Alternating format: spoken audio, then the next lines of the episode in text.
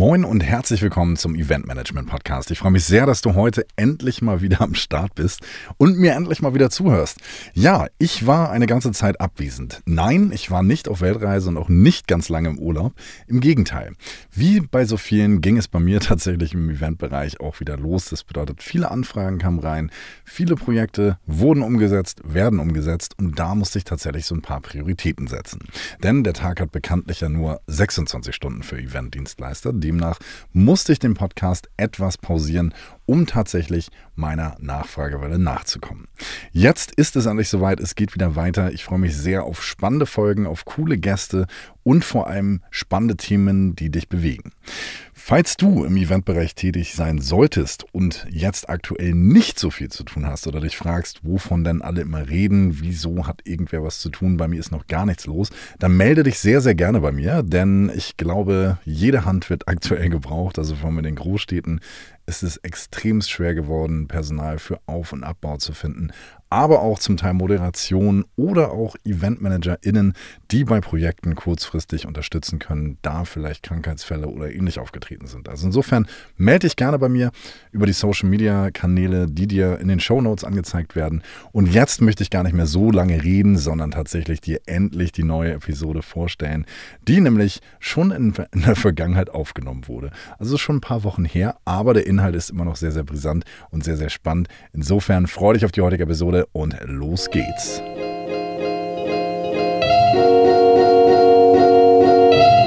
Du möchtest wissen, wie man professionell Veranstaltungen organisiert?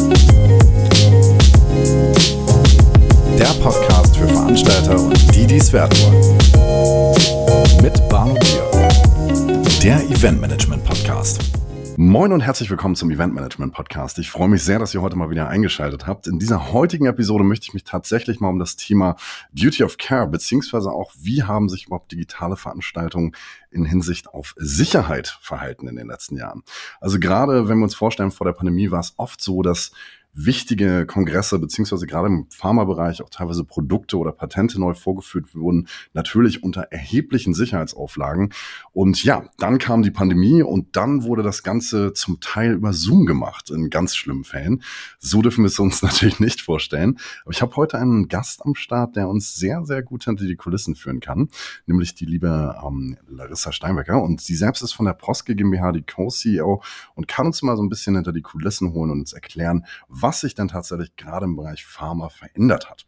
Insofern freue ich mich sehr, Sie heute begrüßen zu dürfen. Und da ist sie auch schon. Moin und herzlich willkommen.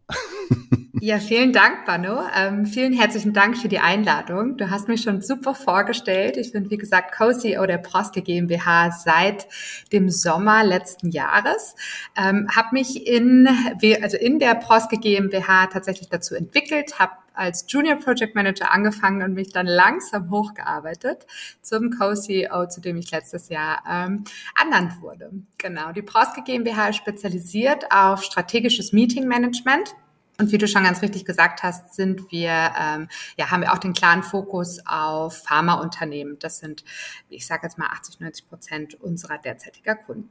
Sehr cool. Ja, gerade im Bereich Pharma ist es natürlich ähm, gerade in Hinsicht auf den Eventmarkt ein sehr, sehr spannendes Thema, weil es gibt tatsächlich extrem viele Kongresse, die auch sehr international abgehalten werden. Und ja, mit der Pandemie gab es natürlich auch gerade in dem Bereich sehr, sehr viel Nachholbedarf, sehr viel Austausch und diese, ich nenne es jetzt mal Pandemie, Pandemie pandemiebedingte Welle und der Wunsch, wir müssen ganz schnell alle digital zusammenkommen, weil es ja auch gerade zu Anfang 2020 extreme Auflagen gab in Sachen Treffen, Zusammenkommen, wer darf überhaupt wohin fliegen und die damit einhergehenden Sicherheitsrisiken waren natürlich immens. Wie habt ihr das wahrgenommen als Unternehmen? Ja, das haben wir natürlich genauso wie alle Eventagenturen auch ganz klar gespürt. Ähm, von heute auf morgen musste alles virtuell gehen, alles wurde abgesagt, ähm, beziehungsweise zunächst einmal verschoben. Und ich, äh, wir waren in der, in der guten Voraussetzung, dass wir tatsächlich schon ein Produkt angefangen haben, zumindest angefangen haben, darüber nachzudenken, was dem entgegenwirkt. Ähm, also wir haben unsere eigene virtuelle Plattform auf den Markt gebracht. Und der grundsätzliche Gedanke dieser virtuellen Plattform war eigentlich einmal ein nachhaltiger Gedanke. Also wir haben einfach vor der Pandemie schon für uns festgestellt, wir müssen Veranstaltungen anders denken und anders leben, so wie die Leute im Moment Moment oder vor der Pandemie durch die Weltgeschichte fliegen, wird das in Zukunft nicht mehr passieren. Dementsprechend haben wir uns zusammengesetzt als Leadership-Team und uns Gedanken gemacht, was können wir tun, welche Ideen haben wir, um Veranstaltungen, wie gesagt, neu zu denken. Wir haben uns dann, ich kann mich noch ganz genau daran erinnern, in einem Leadership-Workshop äh, in München, ich glaube 2018 war das, ähm, ja wirklich dazu entschlossen, eine virtuelle Plattform auf den Markt zu bringen, die naja, ich sage jetzt mal mit, mit Gamification-Ansätzen ähm, die Event-Teilnehmer zusammenbringt. Nun kennen wir diese ganzen virtuellen Plattformen. Wie gesagt, äh, heute gibt es da ganz, ganz viele von auf dem Markt. Aber wir waren mit dem Start der Pandemie, haben das Ganze dann natürlich ein bisschen gefast-tracked, aber waren dann relativ schnell äh, bereit, das auch für unsere Kunden zu nutzen. Wie du schon gesagt hast, sind unsere Kunden vermehrt im Pharmabereich ähm, gängig und dementsprechend vielleicht noch viel mehr als in anderen Unternehmensbereichen ist die Sicherheit für uns einfach das A und O. Und das heißt, dass das für uns in der Entwicklung dieser Plattform ja wirklich die Prämisse Nummer eins war, dass, dass es die, die Sicherheit ergibt. Und ich glaube, da kommen wir schon zu einem ganz, ganz wichtigen Punkt. Ähm, wir haben im, im Face-to-Face-Bereich immer schon über Duty of Care gesprochen. Wie wichtig ist es, dass wir wissen, wo unsere Teilnehmer gerade ähm, sich gerade aufhalten und ich merke immer noch vermehrt, dass es im virtuellen Bereich einfach immer noch zu kurz kommt. Daher ist es bei uns wirklich ganz, ganz oben auf der Agenda, hier auch unsere Kunden zu beraten, die richtigen Tools auszuwählen und diese auch mit bestehenden Tools in ihrem Universum zu verbinden.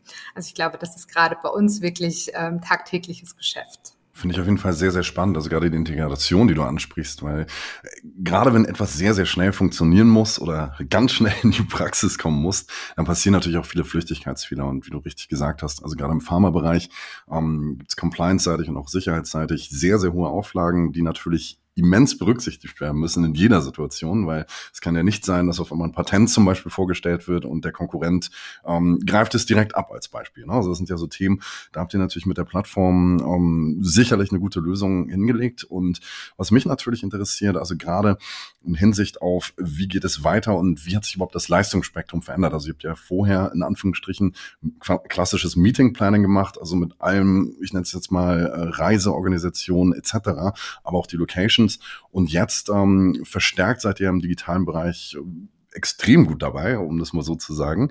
Und ähm, das interessiert mich natürlich auch. Wie haben sich kundenseitig jetzt diese, ich nenne es jetzt mal, angepassten Marktsituationen, wie wirkt sich das auf euch auf? Also habt ihr genau das gleiche Personal, habt ihr neue Herausforderungen? Kannst du da mal ähm, drauf eingehen? Das ist ganz spannend. Ähm, und ich glaube, dass wir hier immer noch einen, einen absoluten Wandel der Generation derzeit hinlegen. Ähm, wir haben uns als, als Agentur komplett neu aufgestellt. Auch damit haben wir zum Glück schon vor der Pandemie angefangen angefangen, weil wir einfach gemerkt haben, dass die Wertschöpfung bei uns nicht mehr in der klassischen Event-Logistik, nenne ich es jetzt mal, liegt, sondern wirklich in der Beratung unserer Kunden.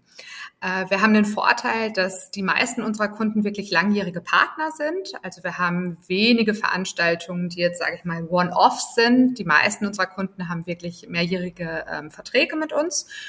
Und das ja, gibt uns die Möglichkeit, wirklich als Berater zu fungieren. Und ich sag mal, wir, wir haben früher für den Kunden gearbeitet. Heute arbeiten wir mit dem Kunden, was sehr, sehr schön ist, gerade auch für, für unsere Mitarbeiter. Wir arbeiten hier wirklich auf Augenhöhe, ähm, was sehr, sehr viel Spaß macht. Aber wie du schon sagst, wir haben hier natürlich einen Generationswechsel hingelegt, weil wir aus der klassischen Event-Logistik kommen. Das heißt, wir mussten äh, natürlich auch unser bestehendes Personal ähm, weitestgehend trainieren, um sie, ich sage jetzt mal, auf den Stand zu bringen, ähm, der, der auch einfach von den Kunden mittlerweile gefragt ist. Das heißt, wir haben uns hier sehr, sehr viel selbst erarbeitet, haben uns natürlich aber auch Hilfe von außen geholt, um, um die Trainings wirklich zu vollziehen. Zudem kommt natürlich die neue Personalsuche, weil also wir suchen mittlerweile wirklich Spezialisten. Früher waren es, sage ich mal, Event Logistik Allrounder und da haben wir auch ja wirklich danach gefragt, dass, dass jeder, sage ich mal, alles kann, von der Eventregistrierung bis zur Event Logistik und zur Abwicklung. Aber ich glaube, dass, dass die Veranstaltungen heute natürlich deutlich komplexer geworden sind und wir dadurch auch ganz andere Projektmanager benötigen. Was haben wir also gemacht? Wir haben unsere komplette Agenturstruktur verändert. Vorher hatten wir ähm, ja wirklich Account-Teams, die für einen Account gearbeitet haben und wie gesagt, sage ich mal, alles abgedeckt haben, weil es zu dem Zeitpunkt auch noch möglich war. Und heute haben wir uns so umstrukturiert, dass wir sogenannte Focus Departments haben. Das heißt, wir haben eine Kreativabteilung, die mittlerweile, wow, ich glaube, zehn Grafiker äh, tatsächlich betreut, ähm, aber auch eine, eine Production-Abteilung Abteilung, die sich um den ganzen technischen Aspekt kümmert. Dann haben wir eine Operations-Abteilung, die heute das klassische, ähm, ja, die klassische Event-Logistik betreut, Flüge buchen, Hotels sourcen, äh, Registrierungen aufsetzen und so weiter. Und dann haben wir unsere Account-Teams, die wirklich ähm, das, das klassische Projektmanagement machen, aber wesentlich spezialisierter und unseren Kunden dementsprechend auch beraten können. Das heißt, je nachdem, was für die Veranstaltung benötigt wird, wird das jeweilige Focus Department dazugezogen und die Spezialisten übernehmen ihre Rolle. Und der Projektmanager hält, sage ich mal, die Fäden in der Hand und dirigiert. Ähm, als weitere, sage ich mal, Fokus in Anführungsstrichen Abteilung haben wir dann noch äh, Magnet, äh, die heute unsere ähm, ja, Firma ist, die die virtuelle Plattform betreut und ausführt. Finde ich äh, super spannend, also gerade auch mit diesem, wie du es genannt hast, Perspektivwechsel, also dass man jetzt auf einmal für die Kunden nochmal Spezialisten da hat. Das bringt einen natürlich auch gerade in Hinsicht auf ähm, Konzeptentwicklung, auf ganz neu, neue Gedanken, weil ich kenne das aus, ich nenne es mal aus der allgemeinen Branche sehr oft, dass man so ein bisschen mit dem Gießkannenprinzip im Sinne von ein Konzept für alle ne? und das reicht. Ähm, klar, man hat dann vielleicht nochmal eine andere Teppichfarbe oder mal einen anderen Messestand, aber grundsätzlich äh, sind die Konzepte teilweise sehr, sehr ähnlich gewesen. Also das war bei vielen ähm, jetzt mir branchenbekannten äh, Veranstaltungen so. Ähm, durch diese neue Herangehensweise ja, entwickelt ihr quasi komplett individuell Konzepte, also noch viel individuellere Konzepte als vorher. Ähm, ist das gerade auch in Hinsicht auf den Generationswechsel hinzuzuführen oder kannst du das mal so ein bisschen erklären? Also jetzt nicht konkret an einem Kunden, aber ich kann mir das so vorstellen, dass die Leute, die dann jetzt Projektleiter sind, beziehungsweise dann direkt den Kunden betreuen, auch genau wissen, wer kommt überhaupt, was ist genau das Ziel, was sind die, ich nenne es jetzt mal, no, die Triggerpunkte, womit ich die Leute zufriedenstellen kann, also die Gäste. Ähm, wie funktioniert das bei euch? Definitiv, ganz klar. Also ich sage jetzt mal, unsere Projektleiter sind ganz, ganz nah am Kunden. Die kennen den Namen der Tochter und das Geburtsdatum. Also es ist wirklich, äh, ja, also sie sind fast Teil, äh, Teil des Unternehmens und Teil des Teams was es natürlich möglich macht, ich sage jetzt mal, die, die Ziele der Veranstaltung, aber auch die Zielgruppen viel genauer zu spezifizieren und sich dann rauszuziehen, okay, was braucht der Kunde wirklich, was ist hier gefragt, was lief auch letztes Mal besonders gut oder nicht gut? Und was müssen wir im nächsten Schritt verändern und optimieren. Also ich glaube, dass uns das als, als Agentur selbst wahnsinnig weitergebracht hat, dass wir diesen Schritt gegangen sind. Ähm, und ich bin ganz ehrlich mit dir, wir merken das auch. Also letztes Jahr war unser stärkstes Geschäftsjahr, was, was wunderbar ist in, in Jahren der Pandemie. Ähm, und ich glaube, es ist wirklich auf, auf unsere Umstrukturierung und ja, natürlich auch die Leistung, die die Teams tagtäglich erbringen, zurückzuführen. Ist auf jeden Fall sehr, sehr schön zu hören. ja, also das Thema, ja, natürlich, also klar, Herausforderungen gibt's natürlich auch, also bei all den Sonnenseiten, sage ich mal, der Neuentwicklung. Ähm, was sind denn so aktuelle Herausforderungen? Also wenn wir uns das jetzt anschauen, ich meine, wir sind jetzt im Jahr 2022, wir sind im April es schneit, es stürmt, es sonnt. also das heißt, es geht alles wieder los, aber irgendwie auch mit angezogener Handbremse, also je nach Branche muss man dazu sagen. Ähm, viele Locations offline werden wieder angefragt, aber es ist auch immer noch so ein bisschen die Frage, lohnt sich das jetzt, diese Idee, dieses Format tatsächlich genauso stattfinden zu lassen oder nicht? Parallel gibt es auch immer wieder Einschränkungen beziehungsweise Sorgen, dass, ich sag mal, die nächste Welle kommt.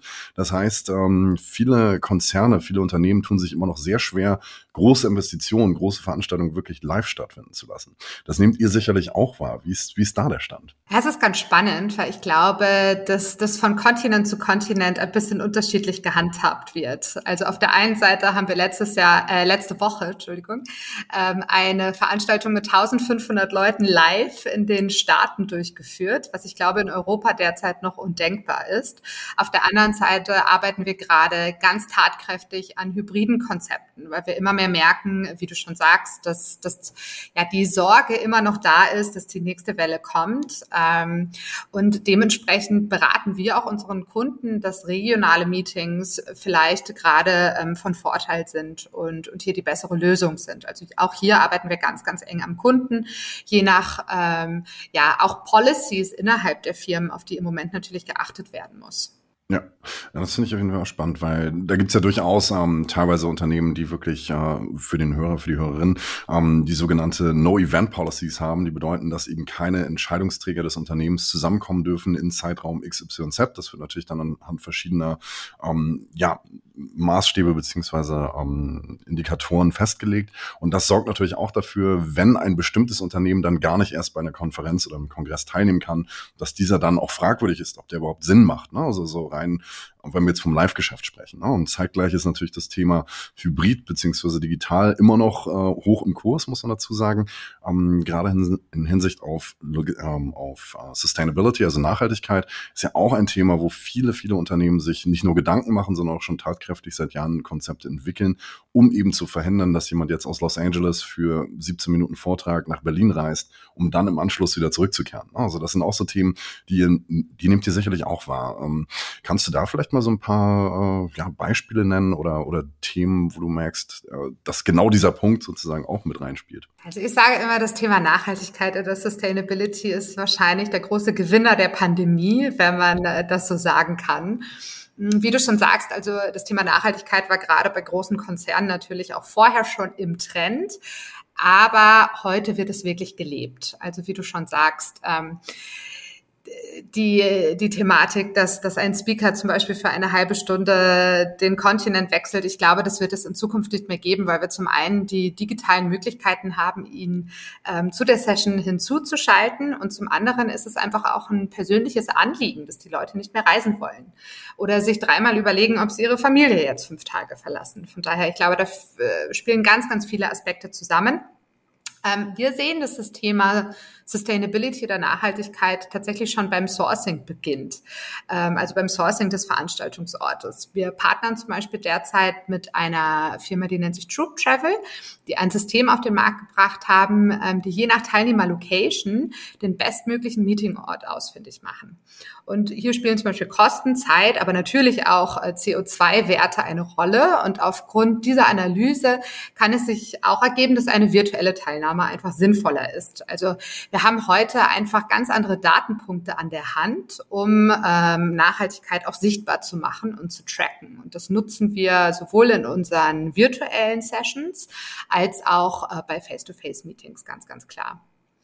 Und ich glaube, das ist ein spannender Aspekt, weil wir hier natürlich den Bogen zum strategischen Meeting Management schlagen. Also Nachhaltigkeit war auch vorher ein äh, ja, groß, ein, ein großer Parameter, eine große KPI, die getrackt werden musste, aber sie wurde ganz oft nicht mit Events in Verbindung gebracht.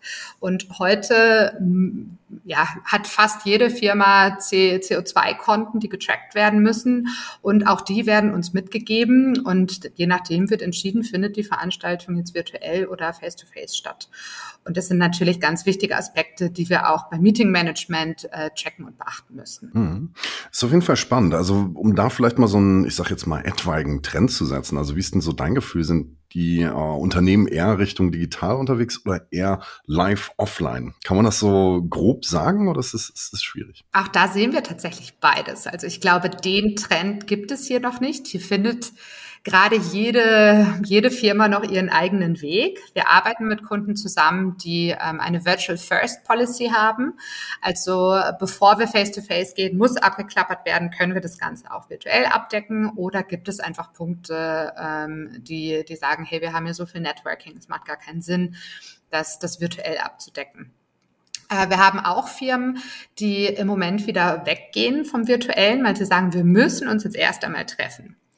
Meine persönliche Meinung ist, dass der Langzeittrend eher zum Hybriden geht. Also ich glaube, Face-to-Face -face wird nicht weggehen. Natürlich nicht. Wir, wir verlangen es alle und ich merke es selber. Wir hatten gerade vor ein paar Wochen ein Leadership-Meeting, was seit langer Zeit wieder Face-to-Face -face stattgefunden hat. Und ich sage jetzt mal, gerade Workshop-Runden, wo man wirklich Sachen zusammen erarbeiten muss, das ist einfach schwer. Zumindest mit den derzeitigen digitalen Tools, die wir an der Hand haben immer zu jeder Zeit virtuell durchzuführen. Also da, da wollen wir uns ja auch wieder treffen. Onboarding ist zum Beispiel gerade auch ein Thema, wo wir auch selbst in der Firma merken, es ist nicht einfach, das virtuell durchzuführen. Aber wir sehen auf der anderen Seite auch den Trend, dass zum Beispiel Kongresse, gerade Pharmaziekongresse, wirklich es fast erzwingen wollen, face-to-face -face zu gehen und Kunden als auch Endteilnehmer ähm, es verlangen, dass es zumindest einen virtuellen Aspekt gibt, einen virtuellen Teilbereich. Also ganz ehrlich, das Symposium, das Medical Symposium, das schaue ich mir ja viel lieber virtuell an, als wenn ich in einem Raum mit 2000 Menschen sitze und die Slides sowieso nicht richtig erkennen kann. Zumal kommt noch der Aspekt, dass ich es vielleicht nicht um 14.50 Uhr anschauen möchte, wenn das Symposium anfängt, sondern drei Stunden später, weil mein Kind dann im Bett liegt. Von daher, ich glaube, dass uns da natürlich die virtuelle Welt einfach neue Aspekte eröffnet hat, die, die nicht mehr wegzudenken sind. Doch, das, das denke ich und sehe ich auf jeden Fall auch. Also gerade in Hinsicht auf Homeoffice, was ja viele die letzten zwei Jahre genossen haben und dadurch natürlich auch so ein gewisses anderes Work-Life-Thema erlebt haben. Ne? Dieses, man arbeitet und hat drumherum sein Privatleben und hat trotzdem beides geschafft an einem Tag, ähm, ist für viele Menschen natürlich ein positiver Nebeneffekt gewesen. Ne? Also wenn es überhaupt so war, dass man arbeiten konnte, durfte, sollte. Ne? Also muss man da vorsichtig dazu sagen. Aber das, das verändert natürlich auch dieses Erlebnis, Mensch, fahre ich jetzt wirklich nach München für acht Stunden, um dort dann zu einer Uhrzeit, wo ich eigentlich gerne was anderes machen wollen würde, ne, anwesend zu sein. Ne? Das sind wirklich alles so Themen, die, die mit reinspielen, was ich persönlich auch sehr, sehr spannend finde, was ich bei verschiedensten Eventformaten und auch Branchen immer wieder sehe, dieser Grundgedanke, lohnt sich das jetzt für mich als Teilnehmer? Ne? Und wenn die Teilnehmer schon so denken, müssen die Unternehmer beziehungsweise die Veranstaltenden natürlich auch ähnlich denken und das berücksichtigen und dann die etwaigen ich nenne es jetzt mal Argumente liefern. Ne? Also zwecks Networking, zwecks Mehrwerte, die du wirklich nur vor Ort bekommst. Und das wird nach wie vor in meinen Augen ein großes Thema sein. Also gerade dann auch hinsichtlich Nachhaltigkeit, dass man da dann auch immer sich überlegt, lohnt sich dann dieser CO2-Abdruck, den ich dort hinterlasse, ne? also der Mehraufwand, ähm, für das Ergebnis, was ich am Ende habe. Also insofern ein sehr, sehr spannendes Thema. Was ich auch noch sehr spannend finde und immer wieder gerne frage, ist das Thema, wie schafft man es denn tatsächlich online, die Menschen am Ball zu halten? Also bedeutet das Thema Gamification, beziehungsweise jetzt gerade in deinem Bereich, also in der Pharmazie, wie ist es dort? Wie kann ich es dort schaffen, dass die Leute nicht nach den klassischen sieben Minuten abschalten und Netflix anmachen? Habt ihr da so Geheimtricks oder was sind so deine Best Practices aus den letzten Jahren? Das Geheimtricks ist vielleicht zu viel gesagt, ähm, aber ich glaube, hier kommt es wirklich auf die Zielsetzung und die Zielgruppe der Veranstaltung an. Und hier kommt es uns wieder ähm, sehr zugute, dass wir unsere Kunden einfach sehr, sehr gut kennen und auch die Veranstaltungsformate, die sie durchführen. Ähm, von daher wissen wir hier schon recht genau, okay, sind das jetzt interne Veranstaltungen, sind das äh, Veranstaltungen mit Healthcare Professionals, wo wir einfach auch äh, auf Compliance-Richtlinien eingehen müssen. Also das, da spielen ganz, ganz viele Faktoren zusammen. Aber wenn wir, wenn wir mal bei Beispielen sind, kann ich vielleicht ein paar, ein paar schöne Beispiele raus, herausnehmen, die wir in, den Letz-, in, in letzter Vergangenheit äh, genutzt haben. Und das ist zum Beispiel, wenn wir über das Thema Nachhaltigkeit sprechen, äh, der Sustainability Tree den wir teilweise in unseren Virtual Venues äh, ja, integrieren. Und das kann man sich so vorstellen, dass da wirklich ein, ein virtueller Baum im, ja, im Meetingbereich steht, zu dem man sich hinbewegen kann und dort eintragen kann, von wo man denn geflogen wäre, wenn man an dieser Veranstaltung face-to-face -face teilgenommen hätte. Und so errechnet sich, wie viel ähm, CO2 man mit dieser Veranstaltung gespart hat. Und das hat zwei Vorteile. Zum einen ist es natürlich ja wirklich ein Engagement der, der Teilnehmer und, und sie können hier einfach was tun und selber eintragen und sehen da natürlich auch ja, live das, das Ergebnis. Und zum Zweiten kann man einfach sichtbar machen, dass ja, virtuelle Veranstaltungen natürlich auch ganz, ganz viele Vorteile aufweisen. Also man, man kann hier einfach sehr, sehr schön visualisieren, was wir für, für Vorteile durch diese, Veranst also durch diese Veranstaltungsart leisten konnten. Du hast eben Netflix angesprochen. Auch hier sind wir natürlich ähm, sehr aktiv. Ich sage immer, Netflix für Doctors, das wäre doch was. Und ich glaube, wir sind relativ nah dran. Also wir arbeiten mit unserer Plattform definitiv an ähm, AI äh, Capabilities, also sprich, was interessiert den Arzt und durch die Interessen und wie er sich auch im Venue bewegt, werden ihm dann ja bestimmte Inhalte vorgeschlagen. Das kann man auch schon mit der Registrierung beeinflussen, welche Inhalte dem Arzt zum Beispiel angezeigt werden. Und das ist natürlich, ich sage jetzt mal, der langfristige Traum, dass unsere Veranstaltungen für die Teilnehmer so interessant werden, dass du ja wirklich wie, wie im Netflix-Bereich äh, einfach eine Folge nach der nächsten schaust und gar nicht mehr loskommst von der Veranstaltung. Und hier spielen die, die Live-Komponenten natürlich mit dem Content on Demand ähm, zusammen. Also das, das ist natürlich auch der große Vorteil, dass man einfach auch nach der Veranstaltung die Plattform noch nutzen kann und sich die Formate hier auch im Nachgang ähm, ja, noch anschauen kann. Mhm. Finde ich super spannend. Ähm, vielleicht noch ein, ein, letztes Thema in dem Bereich. Ähm, Thema Community Building, das ist ja auch eins, was also nicht nur ein Trend ist, es war schon immer da, seitdem es, glaube ich, Konzerte gibt, aber in fast allen, in allen Bereichen bilden sich jetzt langsam aber sicher Communities. Also gerade zu dem Zeitraum, wo eben die Pandemie startete und man gesagt hat, Mensch, ähm, dieses klassische, man wirbt zu einem Event hin, danach gibt's ein Newsletter, es war schön, du warst dabei oder auch nicht. Ne? Ähm, und dann ist erstmal wieder Pause, beziehungsweise es gibt ab und an mal den Newsletter, wo irgendwas drinsteht, was vielleicht Relevanz hat. Ähm, mittlerweile in meinen Augen veraltet, es geht jetzt in die Richtung, dass man wirklich Communities bildet, wo man dann die Expertinnen drin hat, dann sich mit denen noch weiter austauschen kann und im Nachhinein dann natürlich auch von diesen Teilnehmern, die dann engagiert sind, äh, profitieren kann, weil man dann ja auch schon, ich sag mal, die nächsten Einladungen präferiert eben in dieser Community aussenden kann. Ähm, wie ist das in dem Bereich der Pharmazie? Also gibt es dort auch ähm, quasi zu den verschiedenen Veranstaltungen, die ihr zum Teil betreut, ähm, Communities, werden die gepflegt? Wie, wie darf ich mir das vorstellen? Ja, ganz, ganz klares Ja, definitiv. Auch ein großer Vorteil der virtuellen Veranstaltungen. Ähm, also ich sage jetzt mal, am Anfang der Pandemie haben wir auch gerade auf unserer Plattform einzelne Veranstaltungen verkauft. Also da gab es dann Lizenzen für eine Veranstaltung. Heute ist das größte Geschäft äh, mit den Jahreslizenzen. Das heißt, wir bespielen ähm, die Teilnehmer wirklich das komplette Jahr über. Und das heißt natürlich, dass wir ja wirklich auch in, in, in der Kommunikation ganz anders arbeiten müssen. Wir arbeiten ganz, ganz oft zusätzlich zu unserer virtuellen Plattform zum Beispiel auch mit Apps ähm, Event, Event-Apps, wo wir dieses Community Building tatsächlich ähm, forcieren und auch vor der Veranstaltung schon Themen abfragen. Hey, was interessiert euch denn überhaupt? Worüber wollt ihr denn sprechen? Was, was habt ihr vielleicht vorab auch schon für Fragen, die wir in der Veranstaltung bedienen können? Ich meine, das ist jetzt alles nicht neu erfunden, aber ähm, es wird jetzt tatsächlich in den, also mit Hilfe der virtuellen Veranstaltung ganz anders genutzt. Und mindestens genauso wichtig ist natürlich auch die Nachbearbeitung und die Nachbearbeitung Nachbereitung der Veranstaltungen. Also auch hier werden nicht nur Surveys verschickt an die Teilnehmer, was hat dir gefallen, was wünschst du dir fürs nächste Mal, sondern es werden auch, es gibt einfach die Möglichkeit, neue Themenblöcke ähm, schon wieder ja, zu bewerben für die nächste Veranstaltung. Und ich glaube, das muss auch so sein ähm, und ist auch eine ganz natürliche Entwicklung, weil unsere Veranstaltungen vorher vielleicht zwei bis drei Tage gedauert haben und wir vollgepackte Agenten von morgens bis abends hatten.